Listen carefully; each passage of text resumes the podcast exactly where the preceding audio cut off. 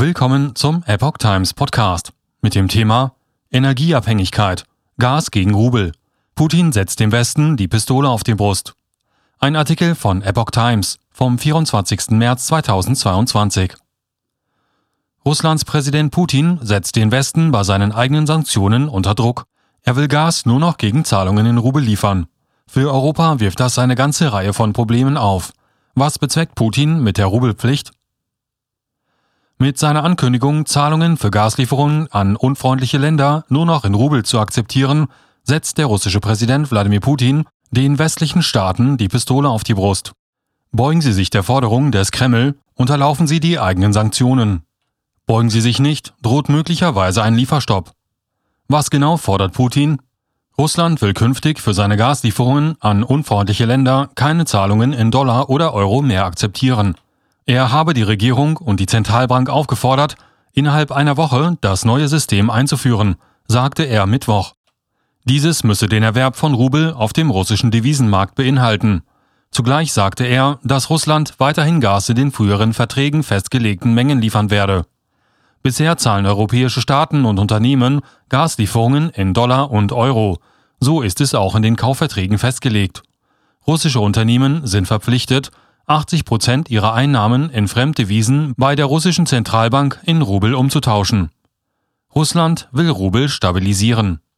Mit seiner Forderung verfolgt Putin laut dem Direktor des Forschungsbereichs Internationale Entwicklung beim Institut für Weltwirtschaft, Tobias Heitland, primär zwei Ziele. Zum einen versucht Putin, die ins Wanken geratene russische Währung zu stabilisieren, zum anderen will er westliche Staaten und Unternehmen dazu zwingen, mit der russischen Zentralbank zu interagieren und somit die eigenen Sanktionen zu untergraben. Russland muss viele Produkte, insbesondere Technologie und Maschinen, aus dem Ausland importieren. Ein schwacher Rubel bedeutet, dass diese Importe, soweit überhaupt noch möglich, sehr teuer werden. Bringt Putin die westliche Staaten und Unternehmen erfolgreich dazu, Gasimporte künftig in Rubel zu bezahlen, müssen diese zuvor im großen Stil Rubel kaufen. Damit steigt die Nachfrage nach der russischen Währung, der Wechselkurs stabilisiert sich. Tatsächlich reichte allein Putins Ankündigung, nur noch Rubel für Gaslieferungen zu akzeptieren, aus, um den Wechselkurs nach oben zu treiben. Und tatsächlich legte die russische Landeswährung unmittelbar nach Putins Anweisung zu Dollar und Euro kräftig zu. Auch am Donnerstag ist der Kurs des Rubels zum Dollar gestiegen. Rubelpflicht stürzt den Westen ins Dilemma. Sollten westliche Akteure tatsächlich mit dem Rubel für die Gaslieferung zahlen, stehen sie vor einem praktischen Problem. Die Gaslieferungen haben ein so großes Volumen, dass es nicht genügend Rubel auf dem Weltmarkt gibt. Die Quelle für Rubel ist die russische Zentralbank. Schätzungen der Brüsseler Denkfabrik Brügel zufolge geben die EU-Staaten derzeit täglich rund 420 Millionen Dollar, 380 Millionen Euro für russisches Gas aus und knapp 400 Millionen Dollar, 362 Millionen Euro für Öl aus Russland. Dreistellige Millionenbeiträge in Euro oder Dollar müssten also allein für Gasimporte in Rubel getauscht werden, um Lieferungen zu bezahlen. Westliche Staaten und Unternehmen müssten also ihre eigenen Sanktionen unterlaufen und bei der russischen Zentralbank Rubel einkaufen, um ihre Gasimporte bezahlen zu können. Die Euro und Dollar, mit denen für die Rubel bezahlt würde, könnte die russische Zentralbank außerdem nutzen, um selbst wiederum Rubel auf dem Weltmarkt zu kaufen. Das Angebot würde somit weiter verknappt, der Rubelkurs weiter steigen.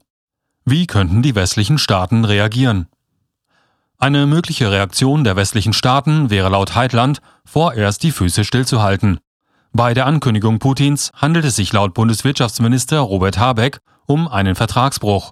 Die Staaten und Unternehmen könnten also vorerst in Euro und Dollar zahlen und würden somit nicht vertragsbrüchig. Würde sich Putin dann für ein Ende der Gaslieferungen entscheiden, so käme die Eskalation einmal mehr aus dem Kreml. Bundeskanzler Olaf Scholz hat die Forderung Russlands am Donnerstag in Brüssel entschieden zurückgewiesen, Gaslieferungen künftig in Rubel zu zahlen. Es gibt überall Verträge, bei denen die Währung Teil des Vertrags ist, sagte Scholz. Und da sei festgehalten, dass in Dollar oder Euro bezahlt werden müsse, betonte er. Das ist ganz eindeutig, so Scholz. Sollte Russland tatsächlich den Gashahn zudrehen, dann klären sich ganz viele Diskussionen, die wir diese Woche in Deutschland hatten, schlagartig von selbst sagte der IWF-Direktor Heitland. Dann ist eine ganz wichtige Schachfigur der Russen vom Feld. nämlich der Einfluss, den Russland aufgrund seiner Energielieferungen auf die Regierungen im Westen hat. Putin sei jedoch clever genug, dass er sich dessen bewusst ist, damit Gefahr zu laufen, seine eigene Machtposition im Rest Europas zu schwächen, fügt Heitland hinzu.